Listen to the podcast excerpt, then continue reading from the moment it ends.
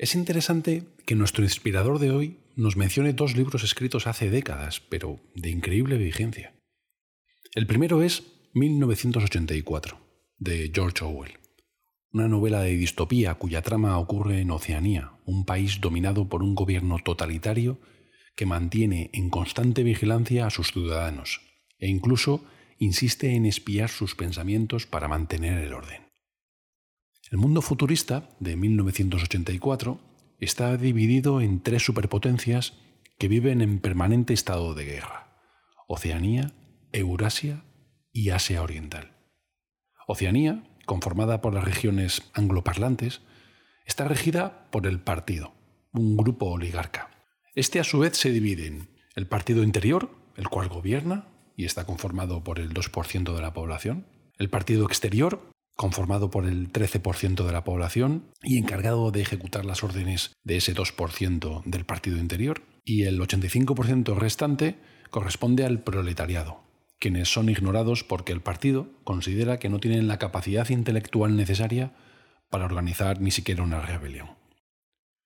El partido mantiene a los ciudadanos bajo vigilancia perpetua, arrestando y haciendo desaparecer a quienes demuestren alguna inconformidad. A la cabeza del partido se encuentra la figura del gran hermano, cuya cara está en carteles, monedas, todos los sitios.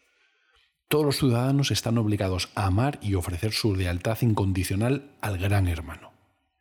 El protagonista de la novela es Winston Smith, un miembro del Partido Exterior que trabaja en el Ministerio de la Verdad, reescribiendo artículos para que cumplan con la ideología y la imagen que vende el partido acaba perturbado en su trabajo y un día Winston conoce a Julia, una joven que le envía una nota que dice te quiero.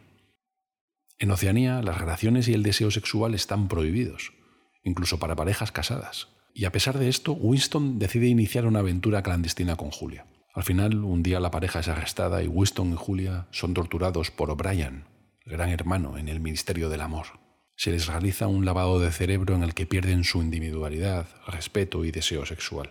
Al final, Winston aprende a ser leal al partido y a amar al gran hermano.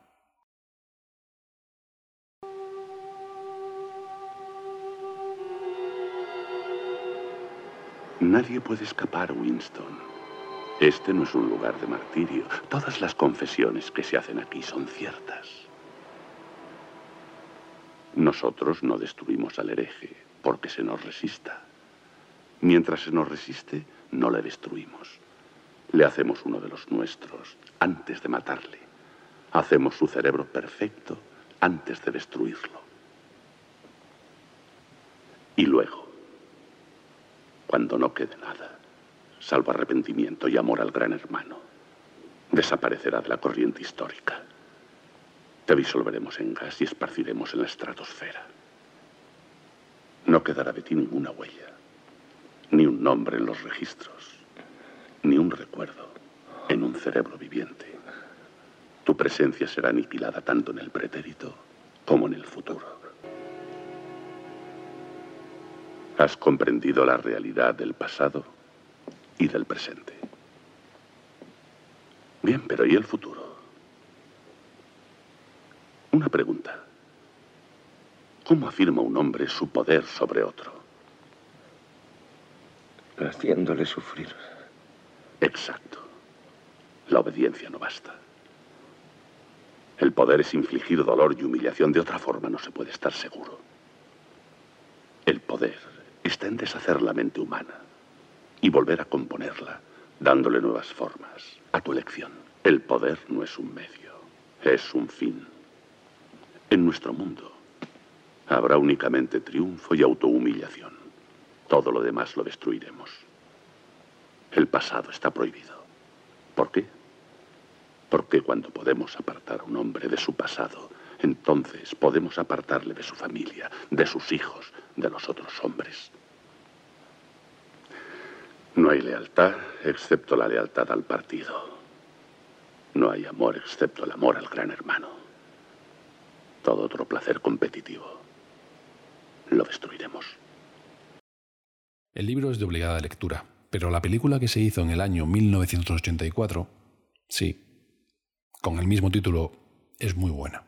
Dirigida por un no demasiado conocido Michael Radford, La estrella de la película, interpretando a Winston, es John Hart, un actor ya fallecido en el 17, normalmente con papeles de reparto, que participó en peliculones como Alien o El hombre elefante, y que como ironía del destino protagonizó el papel del gran dictador en la adaptación de V de Vendetta, el cómic de Alan Moore, muy parecido en argumento a 1984. La vi de nuevo hace unos días y dada mi atención a las bandas sonoras, descubrí que la había grabado nada más y nada menos que la banda Eurythmics, con temas tan fascinantes como este Sex Crime.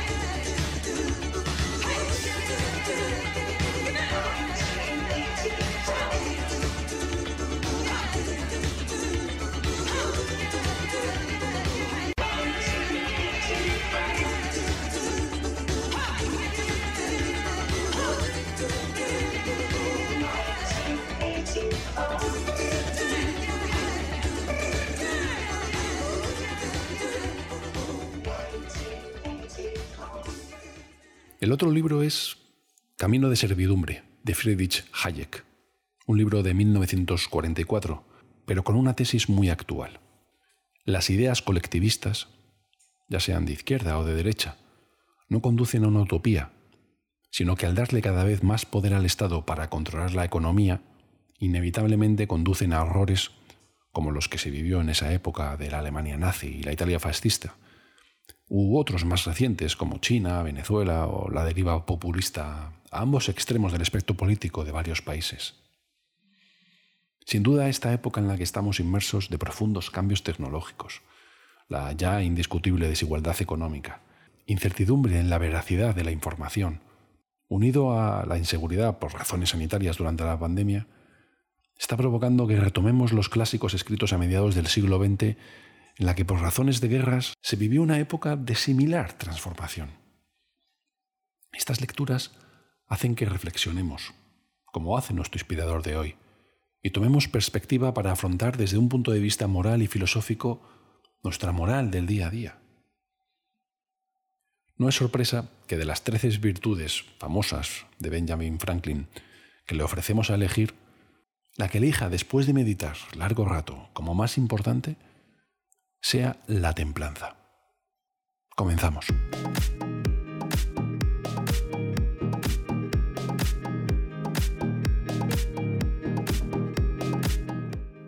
Bienvenido. Estás escuchando El Inspirador, un podcast que pretende descifrar para ti las claves y consejos de inspiradores. Gente excepcional en multitud de facetas. Conversaciones únicas para alumbrar ideas con su filosofía, técnicas, hábitos, consejos e incluso pistas. Y mueven en tu interior la voluntad para ser cada día algo mejor que el anterior. Nuestro inspirador de hoy es José Ignacio Goirigolcerrey, familiar, apasionado lector estudiante de filosofía y en sus ratos libres presidente de CaixaBank. Tras licenciarse en la comercial de Deusto y especializarse en planificación estratégica, empezó a trabajar en Banco Bilbao hace más de 40 años y ha desarrollado toda su carrera en la banca, convirtiéndose en uno de los personajes principales del panorama empresarial y económico de España en las últimas décadas. Ha ocupado posiciones de responsabilidad en Banco Bilbao, fue director general del BBV, posteriormente del BBVA, consejero delegado del mismo banco, presidente de Bankia, vicepresidente de Telefónica, de Repsol y consejero varias de las empresas más importantes de España y Europa. La lista sería interminable.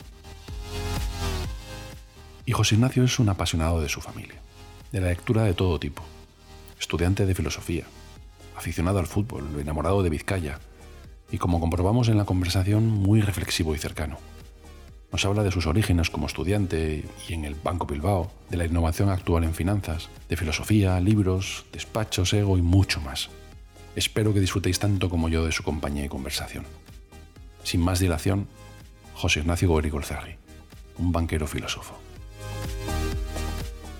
Bienvenido, José Ignacio. Muchísimas gracias por estar con nosotros.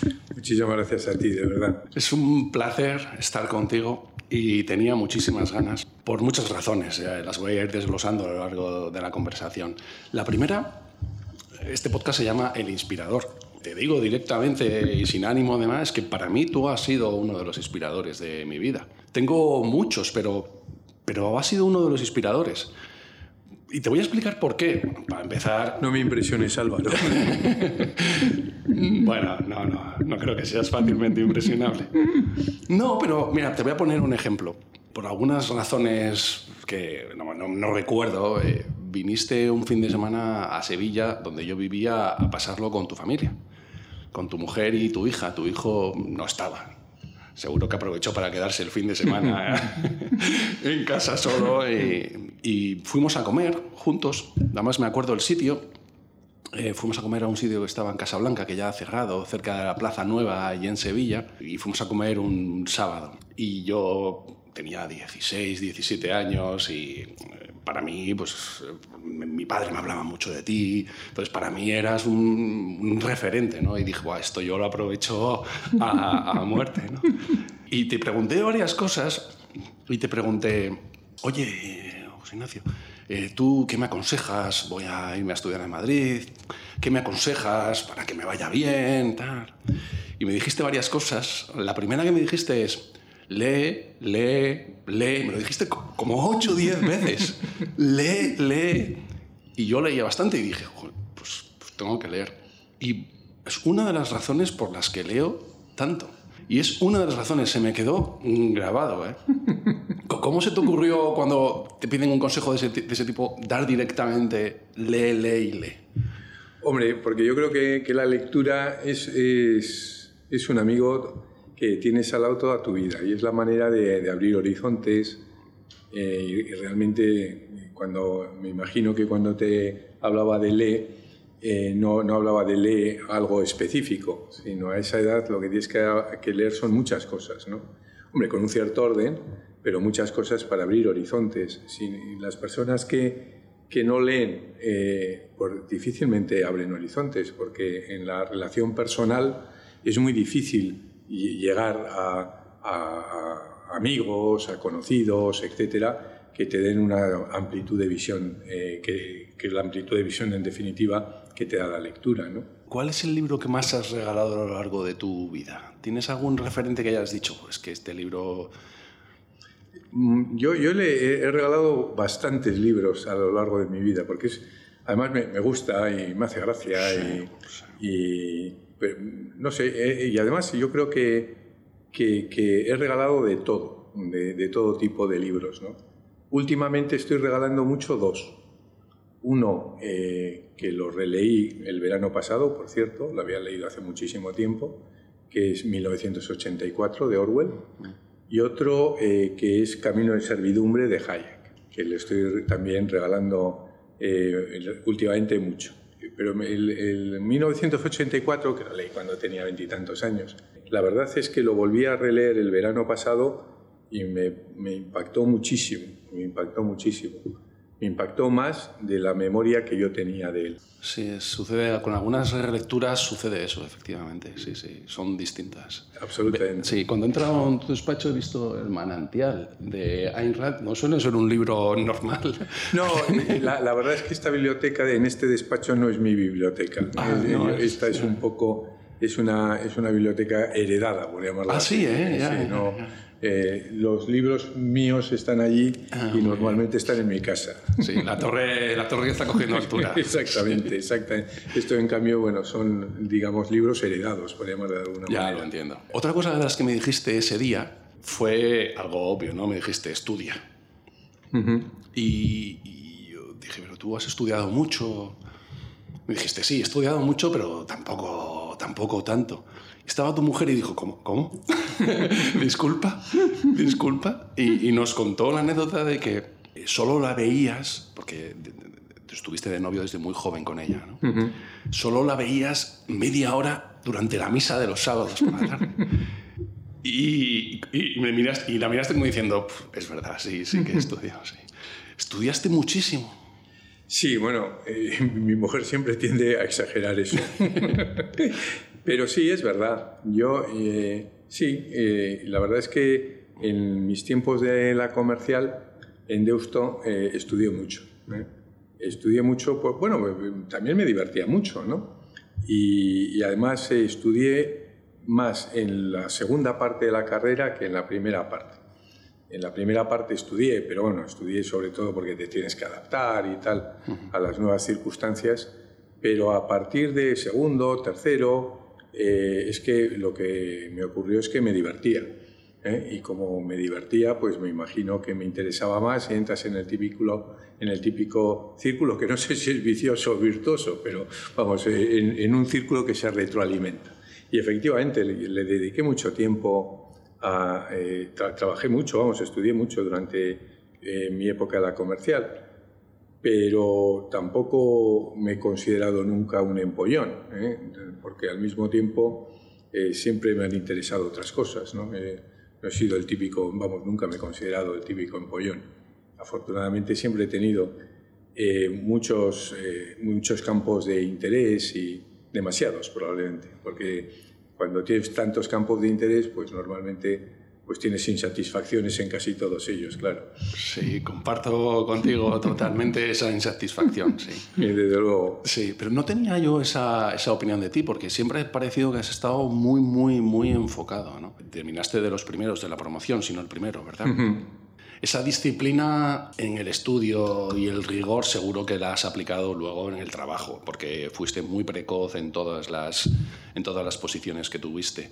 Eso, eso viene desde ese origen, ¿verdad? Sí, yo, yo, creo, yo creo que sí. Yo creo que eso te da un espíritu de trabajo y, un- y una, y una disciplina en el trabajo, y una disciplina en tu manera de, de comportarte. ¿no? Y efectivamente, yo creo que la- la- bueno, los primeros años, ¿no? Bueno, yo creo que lo primero es la familia, ¿eh? que es la que realmente te siembra todos los principios y tal, que luego los vas desarrollando. Y yo sí creo que la universidad a mí me impactó de manera muy importante, ¿no? en términos de rigor, en términos de, de, esfuerzo, en términos de pues eso, esa mística del trabajo eh, y en términos de, de, ser muy estructurado, en términos de principios muy importantes, eh, básicamente pues ser responsable. Mi mujer dice que soy tan responsable que hay veces que ella cree que no fui a clase el día que se explicó responsabilidad. Pero, pero sí, yo creo que todo eso es lo que de alguna manera te va conduciendo a lo largo de la vida. ¿no? ¿Es cierta la anécdota de que cuando acabaste tú ibas a trabajar en el Banco Mundial y que tenían derecho de tanteo los agentes del BBV o Banco de Vizcaya sobre el primero de la promoción y te dijeron, no, no, no, tú te vienes con nosotros? No, eh, eh, eh, es que la, anécdota es parcialmente cierta, parcialmente cierta. Se ha mitificado con el paso del tiempo. Bueno, no demasiado, porque es que hay una persona muy importante ahí en el medio y la persona era el padre Bernaola. Bernaola fue el decano de la comercial durante muchos años. De hecho, terminó su decanato cuando yo estaba terminando la, la carrera. Y y, Bernaola era un headhunter avant la lettre. Entonces, eh, era un señor que entonces, además, las posiciones que estaban ocupando las personas que habían estudiado en la comercial eran posiciones muy importantes en, eh, en la banca, en el sistema financiero, pero también en la industria. Y de alguna manera, eh, Bernaola guiaba las, las, carreras de las distintas personas. Y entonces yo me acuerdo que estuve efectivamente, eh, era Semana Santa, yo estaba estudiando en, en, Inglaterra y le dije que estaba considerando dos posiciones, una era Banco Mundial, otra era Chase. Y me dijo, bueno, no, oye, pero no consideres nada porque ya he decidido que tú te vas al Banco Bilbao. O sea que me quedé totalmente impresionado y bueno, y fui al Banco Bilbao, claro. Sí, el respeto que tenía en, él en Bilbao era tal que tú le hacías caso por, porque te fiabas de su criterio. Sí, sí, absolutamente. Era, yo, visto con perspectiva, siempre he pensado que era el, el headhunter más eficaz que he visto en mi vida. Totalmente. A la vista de los... Sí, bueno, lo mismo que mi familia haría a, más gente, o estabas estudiando, estabas trabajando en no sé qué sitio y te decía, oye, vete a tal otro que va a ser mejor. A mí no me dijo nada más que el primer, la primera posición. A partir de ahí ya no, no, no me... No, no intervino más en mi carrera profesional, por lo menos eh, cara a mí, igual por detrás. Eh, influyó mucho y si influyó sería positivo, desde luego. Porque luego empiezas una carrera vertiginosa, vertiginosa en cuanto a precocidad. ¿Por qué tuviste tanto, o por qué has tenido tanto éxito? ¿Tú has, te has parado a reflexionar por qué has tenido este éxito? Bueno, yo creo que, que, el éxito, bueno, si le llamamos éxito, eh, yo creo que, sobre todo al principio, eh, hay un elemento muy importante que es la, combinación de suerte y la posición eh, de entrada. En, aquella, en aquel ejercicio eh, recuerdo que, claro, como el padre Bernaola me, envió al Banco Bilbao, en el Banco Bilbao me trataron de una manera pues deferencial. y eso significó el Banco Bilbao, que era un banco conceptualmente hiper avanzado. Cantidad de cosas que ahora, que ahora se hablan y tal y cual, el Banco Bilbao las tenía conceptualmente definidas. Otra cosa era su capacidad de implementación. Pero desde luego tenía eh, una, una concepción muy, muy moderna del mundo de la banca, el mundo de la sociedad, etc. Y, y, cuando yo entré, realmente estaban pensando en hacer el primer plan financiero, el primer plan estratégico primer plan estratégico de, la banca española. Eh, y bueno, yo había estado en, Inglaterra, había visto cosas de planificación estratégica, me había incorporado en la comercial como adjunto, que estuve dos años, eh, dando clases también de, planificación estratégica, y en, entonces en el Banco Bilbao dijeron, oye, pues nada, que este chico sea el, el de la planificación estratégica. Obviamente yo no escribí el plan estratégico, yo era el amanuense. ¿eh? Lógicamente lo que hacía era entrevistarme con mucha gente e intentarle, intentar dar una estructura y tal. Y, eso me permitió dos cosas. En primer lugar, me permitió un conocimiento del banco extraordinariamente transversal, una cosa inaudita para alguien tan joven como, como yo, claro. Eh, por un lado, y por otro lado me permitió otra cosa muy importante y es conocer a los jefes. Entonces, eh, claro, que alguien que entre en un banco y que, y que eh, tenga la oportunidad de hablar y tal con, pues, con todo el, el comité de dirección que había entonces. Esa, esa doble eh, cuestión, que luego se va retroalimentando, porque claro, si conoces a la gente y tienes la transversalidad, hace que, te ponga en una situación de privilegio realmente. Yo creo que esa fue la primera razón por la cual yo di un salto muy rápido, unos saltos muy rápidos al comienzo de mi carrera, creo que fue eso. Sí, hablabas de modernidad en la banca y estoy de acuerdo contigo. ¿eh? Yo recuerdo, yo era muy joven, pero recuerdo el depósito que inventó el Santander al 13%. Y recuerdo que seguro que participaste, si no fuiste el promotor del famoso libretón del BBV. Eh, además, con una publicidad del cerdo, un globo de cerdo gigante cruzando las ciudades. Eso era innovación, eso era una época de la banca de una innovación increíble. Yo no veo eso en los últimos 10 años de la banca, 15 años.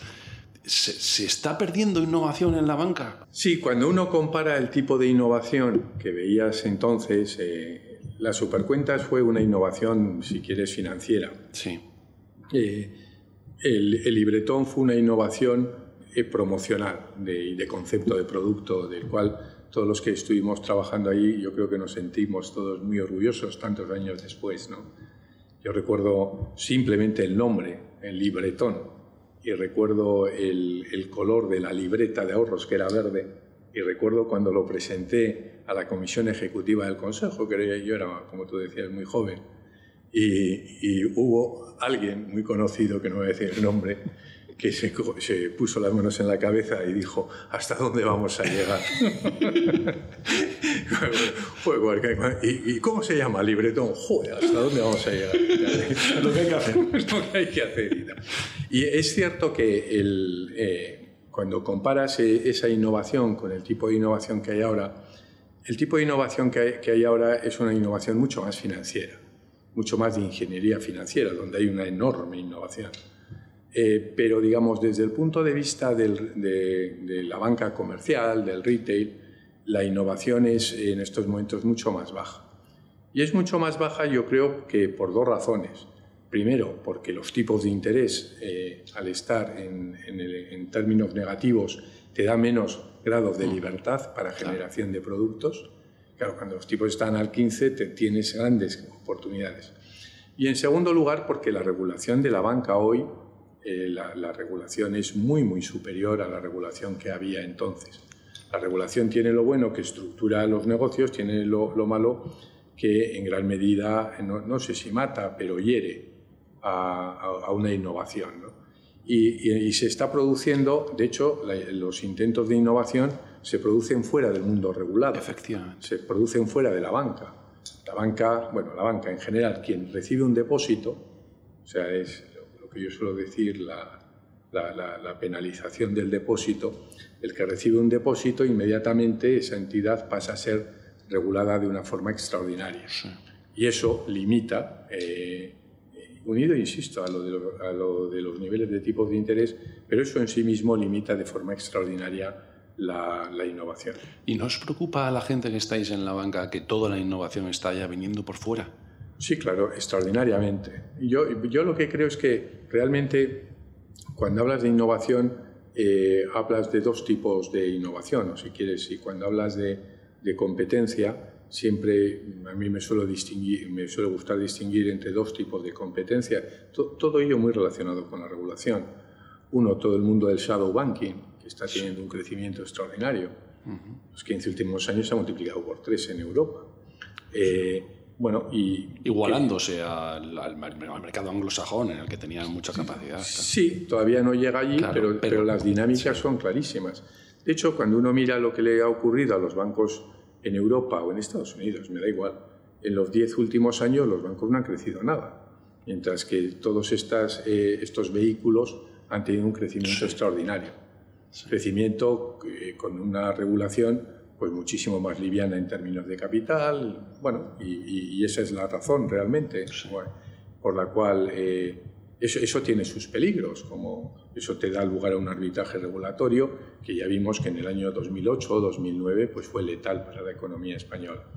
Y luego tienes el otro tema, el, otro mundo, que es el mundo, digamos, más de banca comercial, más de, de retail, donde ocurre un poco lo mismo, eh, donde eh, la verdad es que yo no veo la nueva competencia como bancos, ¿eh? porque en el momento en que tienes bancos tienes regulación.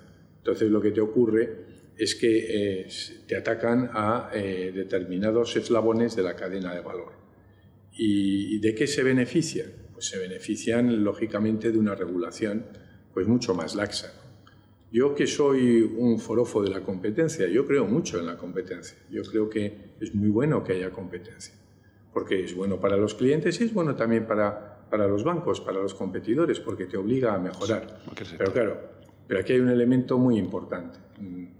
Todos tenemos que trabajar con las mismas reglas, porque en el momento en que rompes ese concepto de las mismas reglas, se generan arbitrajes regulatorios y eso yo creo que es malo en el medio plazo porque además hasta te puede desestabilizar el sistema. Sí.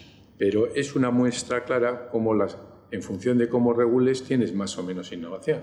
Eso es clarísimo. Sí, es que parece que muchos sectores han sido, como se dice ahora, han sufrido una disrupción y parece que el de la banca puede suceder, pero nadie sabe cómo acabará. Y, estoy de acuerdo contigo, lo que más preocupa, como accionistas, que yo soy accionista de varios de, varios de los bancos, es es, es, que puede pasar en el, en el interpass entre que se, que se pasa de un modelo a otro, ¿no? Correcto. El, el, sistema puede sufrir profundamente. Pues veremos qué nos depara el futuro. Sí, aquí hay un elemento clave. O sea, nosotros todos hablamos mucho de digitalización y tal. Hablamos porque es muy importante, yo el primero, y, y además le, le, dedico mucha reflexión a eso, y etcétera. Pero realmente eh, cuando uno mira eh, lo que está ocurriendo en la banca europea, la banca eh, americana es un poco diferente, pero la banca europea cuando uno lo analiza con, una cierta perspectiva, pues la verdad es que está teniendo rentabilidades clarísimamente por debajo del coste de capital.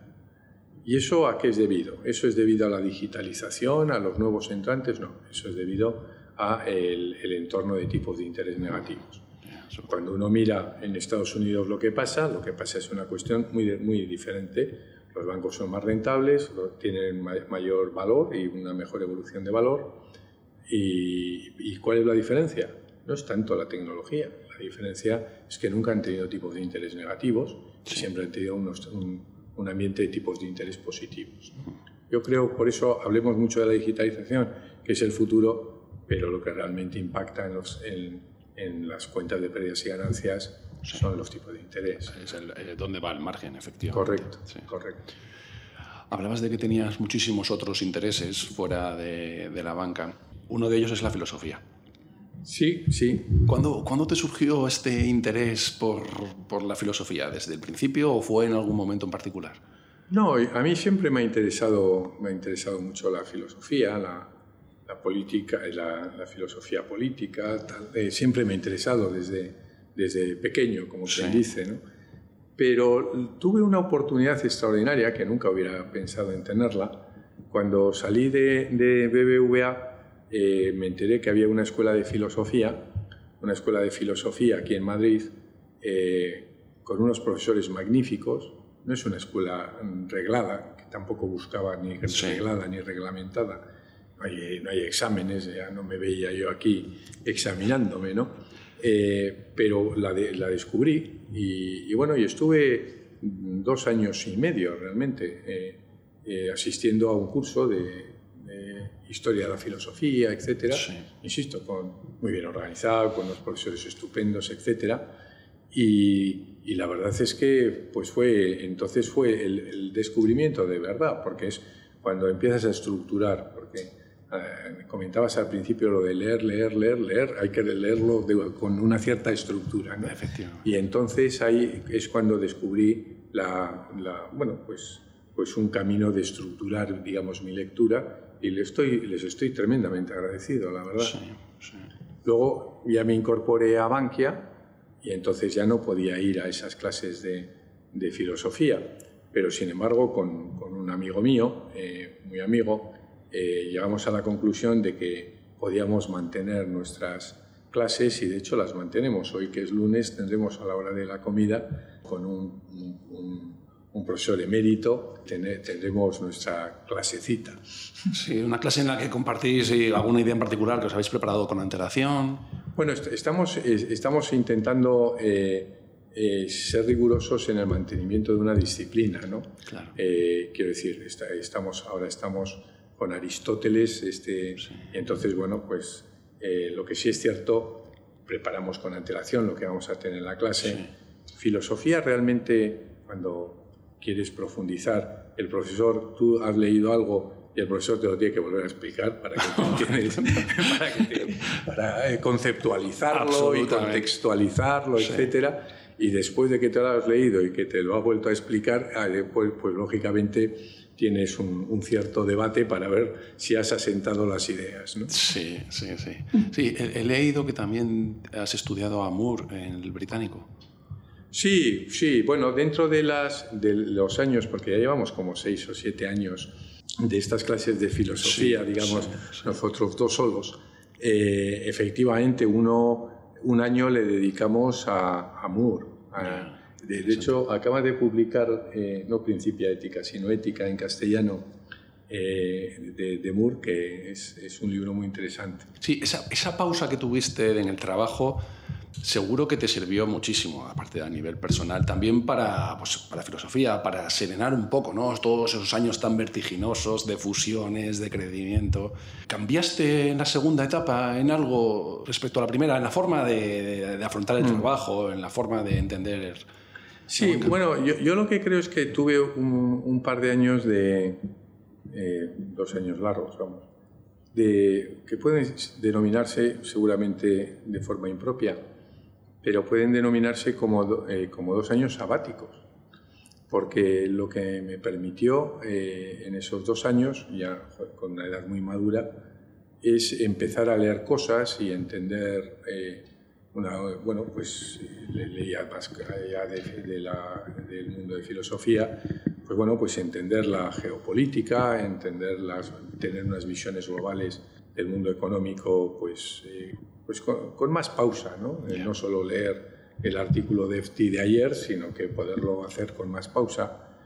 Me permitió acercarme a todo el mundo del emprendimiento, tanto aquí como en Latinoamérica, y también eso eh, me, vamos, me, dio una visión muy nueva. Y, yo creo que cuando entré eh, en la época de Bankia, hombre, Bankia era muy, muy especial, ¿no? Los primeros años de Bankia esto era, era un avispero, o sea, sí sí, era un trabajo. Eh, era un reto. Era un reto, efectivamente. Todo el día rodeado aquí de manifestantes y todo lo demás.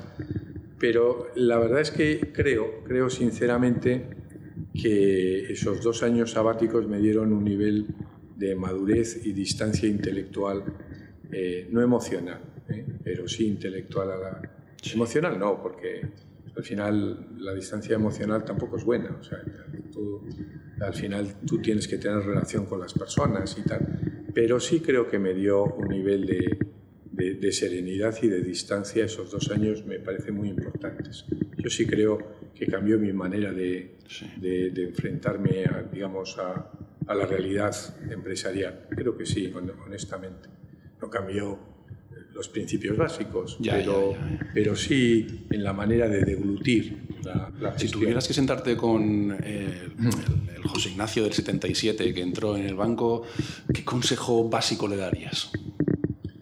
Pues la, la verdad es que yo le, le, le, seguiría dando el consejo de, de, de que del rigor del, en el trabajo. Creo que eso es así le, seguiría dando con todo el énfasis del mundo la importancia de las personas. Yo creo que, que, eso, a medida que además me he ido haciendo mayor, lo, lo valoro cada vez más. La, la, importancia de las personas y las personas, bueno, como elemento clave para, bueno, primero para la satisfacción personal de uno, ¿no? Eh, en su relación, pero como la clave para cualquier proyecto, eso lo veo clarísimo Y en tercer lugar, le insistiría siempre que en esa relación con las personas y, y sobre todo a medida que, que, va creciendo y que va teniendo más gente, que la lealtad y el ejemplo es absolutamente fundamental. Yo creo que esos son, serían los elementos que a mí me parece que si destilo mucho son los que, los que sacaría. El despacho, estamos, tu despacho es, es, espectacular, las vistas, eh, has tenido despachos seguro que espectaculares. ¿no? ¿Cómo has conseguido gestionar el ego? Bueno, para empezar el despacho, que es espectacular, exacto, las vistas son fenomenales, pero tengo que decir que es el mismo despacho quitando unas fotografías. Sí. Quitando las fotografías es el mismo que había en mayo del año 2012, no he cambiado nada. Seguro. Entonces no, porque comprendo que hay mucha gente que, que, y lo entiendo bien y seguramente a mí me gustaría ser así, pero no lo soy. O sea, el, eh, que, que, condiciona mucho el despacho, porque es verdad, aquí te pasas la gran parte de tu vida y entiendo muy bien los que hacen los cambios, pero a mí me parece como los despachos y tal, me parecen cosas como accidentales y por lo tanto no les, no les presto demasiada de hecho, estos libros son de antes, o sea. Exactamente, los libros son de antes, o sea, es la mejor. Los libros míos están en mi casa, ¿no? En, eh, porque son los donde leo realmente, ¿no? Eh, bueno, yo lo, lo, del ego, yo creo que eh, la, la lucha contra el ego y el intento del dominio contra el ego es, es, una cosa que es permanente en la vida, ¿no? Y yo creo que el ego siempre te gana. Te puede ganar por un poco, por mucho o por muchísimo. Pero eh, hay, algo, hay algunas personas que efectivamente es un poco exagerado y les ganan por muchísimo. Pero el ego siempre te gana. O sea, tú al final el, el, el, el ego, por mucho que lo intentes domesticar, aflora y aflora y aflora. Está siempre así al acecho. Yo está siempre al acecho. Yo creo, yo desde luego no he sido capaz de dominar el ego. Ya, lo, sí, digo sí. con absoluta claridad. Bueno, si eres capaz de reconocerlo, seguro que en parte sí que lo has hecho. Sí, sí. Creo que, lo, que sí he intentado domesticarlo, gestionarlo, pero esta es una batalla que no he ganado. me, parece. me gustaría hacer tu tiempo regalándote un libro, José Ignacio. Pues, pues muchísimas gracias. Sí, no, no. Sé, sé, que te gusta Benjamin Franklin. Sí, hombre. Claro. Sí, sí, sí, sí, con sus 13 virtudes. Y yo, yo sigo un, un, blog, un podcast desde hace 15, 20 años en inglés, se llama el Art of Manliness, eh, el arte de la hombría. Bueno, quiere recuperar muchas viejas tradiciones de, del hombre, ¿no? Como comportarse. Es un blog y podcast fascinante. Y, y ellos publicaron este especie de diario que te, que te hago. No es un libro como tal, no es un Sí, libro de lectura. Es un, es un libro que repasa las 13 virtudes y, y las vas puntuando, como decía Benjamin Franklin que había que hacer, ¿no? Eh, y te sirve como diario personal y también pues, para tener en, a raya todas esas, las, las 13 virtudes que decía. ¿no? A ver, yo es un libro que, me, que tuve, lo, lo, editaron hace, no, es un modo de diario, lo editaron hace 8 o 10 años. Yo me lo compré y ya he cogido incluso varios recambios, ¿no? Ah, sí. Sí, y no lo relleno todos los días, porque no. Pero tiene un tamaño adecuado para poder mover. Eh, y, y sí, sí te sirve para, para hacer un poco memoria. Oye, ¿qué opinaba de este tema hace tiempo? Me refiero a nivel puntuación. ¿no? Recordemos que las 13 virtudes, que las tengo aquí apuntadas, mm. son templanza, silencio, orden, determinación, frugalidad, diligencia, sinceridad. Hay aquí una que no entiendo, castidad. Él opinaba que había que hacerlo cuanto menos mejor. Todavía no sé muy bien por qué. Humildad, tranquilidad, limpieza, moderación y justicia. Y te vas puntuando día a día y vas viendo la evolución y, y, te paras un poco también a reflexionar. ¿no? Muchos estoicos decían que había que escribir al final del día. Escribir al final del día es un poco coñazo. Sí, sí, sí. sí. Pero estás muy cansado, ¿no? Pero una puntuación así rápida sí te permite, aunque no lo escribas, reflexionar un poco. ¿no? Espero que te guste, oye, y si lo quieres usar, pues, pues perfecto. De todas estas virtudes, ¿cuál crees que es la más importante? Enséñamelas. Las tienes ahí, las tienes ahí. Las tengo aquí. Sí, sí, sí. Eh, te voy a decir dos cosas. Primero, que yo soy... Eh, muy forofo de Franklin. Eh, de hecho, en estos momentos soy presidente del Consejo Asesor. en Alcalá de Henares hay un instituto de investigación americano que se llama eh, Benjamin Franklin. Yo soy presidente del, del Consejo Asesor. Ah, sí. Pues la, la, próxima reunión vas con tu diario. Y, voy, a, voy a, eh, no me de las estas, pero eh, y luego y te voy a recomendar, ya que me, tú me regalas un libro, yo te voy a regalar otro Estupendo. que me encantó. Lo, lo que es que lo tengo en mi casa en Plencia y tendré que ir allí para ver exactamente la de, de Moore, Moore, que no tiene nada que ver con el otro Moore, una, pero hace una biografía de Franklin extraordinaria.